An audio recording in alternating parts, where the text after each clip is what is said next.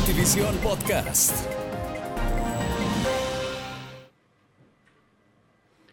Hola, ¿qué tal? Saludos cordiales a nuestros seguidores de Podcast Notivisión. Estamos listos para comenzar una nueva sesión. Seguimos hablando de este Mundial Qatar 2022, el Mundial de las Sorpresas. Y hay que hablar de la sensación hasta este momento en octavos de final, fase de grupos, octavos de final. Nos ha sorprendido a todos porque es uno de los equipos que no ha perdido ningún partido. Ha ganado a Portugal en una instancia y ha sacado prácticamente de todas las aspiraciones a España de este Mundial Qatar 2022. Y para ello saludamos a Emanuel Castillo, que ya está con nosotros. Emma, ¿cómo te va? Querido César, eh, muy bien, le hacías la mención correcta a esta selección de Walid Regregui, una selección que en la previa nadie podía apostar, eh, sobre todo al, a, llegar a unos cuartos de final, hecho que solo había ocurrido el año 1986 cuando llegaron a octavos, pero en, aquella ocasión eh, con una victoria y dos empates. De ahí en más, la selección africana, la de Marruecos, ha logrado tres copas africanas, dos en esta nueva era, entre 2018 y 2020, con una primera etapa exitosa de Jalilodi el croata, quien eh, fue destituido posteriormente a su segunda Copa Africana de Naciones y eh, una, una base sólida con varios jugadores, como bien lo mencionabas, militando fuera de sus fronteras. Llamó la atención el desarrollo sobre todo y la sorpresa que han dado los, los equipos asiáticos, pero sobre todo los equipos africanos. Entre ellos este Marruecos, ¿no? que no, no deja de llamar la atención.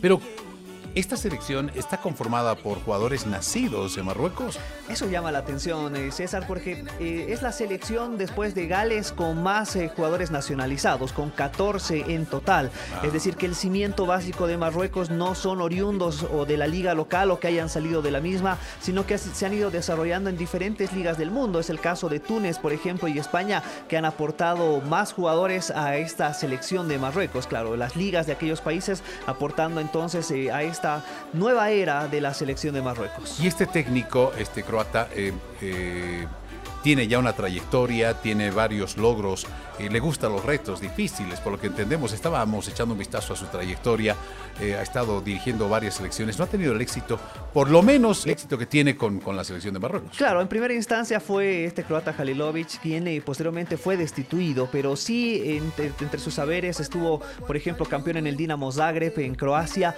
y eh, bueno, él conformando básicamente la base, quien más adelante lograría grandes éxitos de la generación dorada este Walid Regregui, eh, quien es el técnico actualmente, 47 años, militó como jugador, estuvo más de 10 años en Francia. Sobre todo él fue de defensor central, por lo cual él eh, aprendió muy bien el oficio y lo transmitió a sus dirigidos. Claro, por supuesto, en la liga local estuvo dirigiendo, por ejemplo, equipos como el Dulhai de Qatar y el Wihat Casablanca. Pero ¿por qué hacemos eh, énfasis en este Wihat Casablanca? Porque es, por ejemplo, uno de los pocos equipos de Marruecos que logró la Liga de Campeones de África. con él precisamente asumando el año 2021, logrando y cosechando este éxito ¿sí? y trayendo esa mentalidad ganadora a esta selección eh, marroquí y magrebí en todo caso, que fue la gran sorpresa de este torneo. Totalmente, totalmente. Bueno, eh, son, es este, este, mundial, no nos cansamos de decir, el Mundial de Qatar 2022 es un, es un mundial de sorpresas. Pero ahí van algunas de las respuestas a las muchas interrogantes que se hacían nuestros seguidores. ¿Cómo es que Marruecos eh, históricamente pasa a cuartos de final. ¿Quiénes conforman este equipo? Veíamos, por ejemplo, a una de las revelaciones, es uno de los defensores eh, que actualmente juega en el Paris Saint-Germain.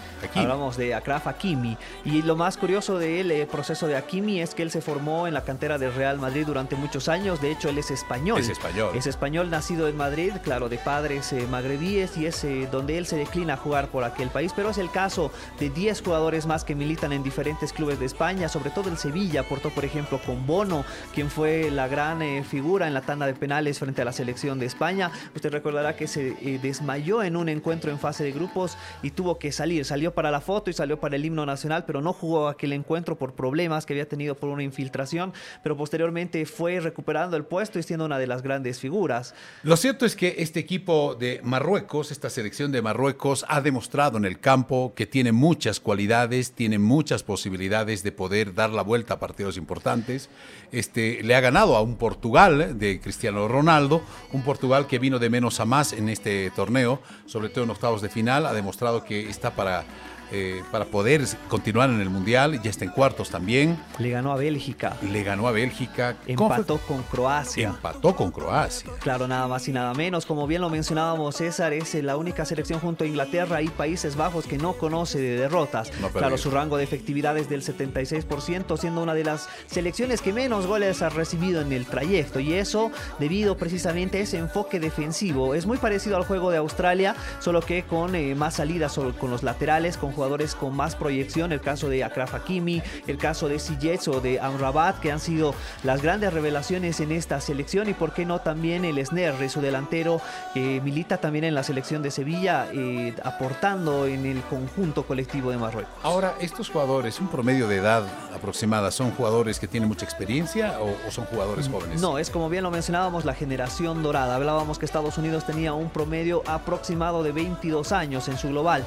Marruecos tiene 20 24, ¿no? Con jugadores que eh, ya terminan un proceso, que son experimentados, pero con una nueva camada, quienes están por venir. Bien lo mencionaba, la generación dorada de los Leones del Atlas, haciendo historia nuevamente eh, en un mundial, en una Copa del Mundo. Ahora están en cuartos de final. ¿Cuáles son sus próximos rivales? Bien, eh, bueno, ahora estará militando contra Portugal de Cristiano Ronaldo, en todo caso, ¿no? Un Cristiano Ronaldo que no ha jugado la del último partido y un Portugal que está abordando los 900 millones de dólares en cuanto a su presupuesto global contra 237 de Marruecos y claro, 60 de ellos es de Hakimi, ¿no? Del pase que eh, ha sido el más caro de la historia del fútbol magrebí. Y la mayoría de, los euros es de Cristiano Ronaldo. Ah, por supuesto, por supuesto quien se dice que militará en Arabia Saudita, pero puede haber más sorpresas. Este Marruecos eh, está en todas las posibilidades de por qué no eliminar a la selección de Portugal. Muchas gracias. Bueno, seguimos hablando y disfrutando cada instante de este Mundial Qatar 2022 y lo hacemos con nuestros seguidores de nuestro podcast Notivisión. Gracias, Emanuel. Gracias, querido César. Y bueno, estaremos hablando de más sorpresas en esta Copa del Mundo que ya entra en su recta final y por supuesto usted lo va a vivir a través de la pantalla de la Red 1 de Bolivia. Amigos, hasta aquí nuestro podcast de Notivisión.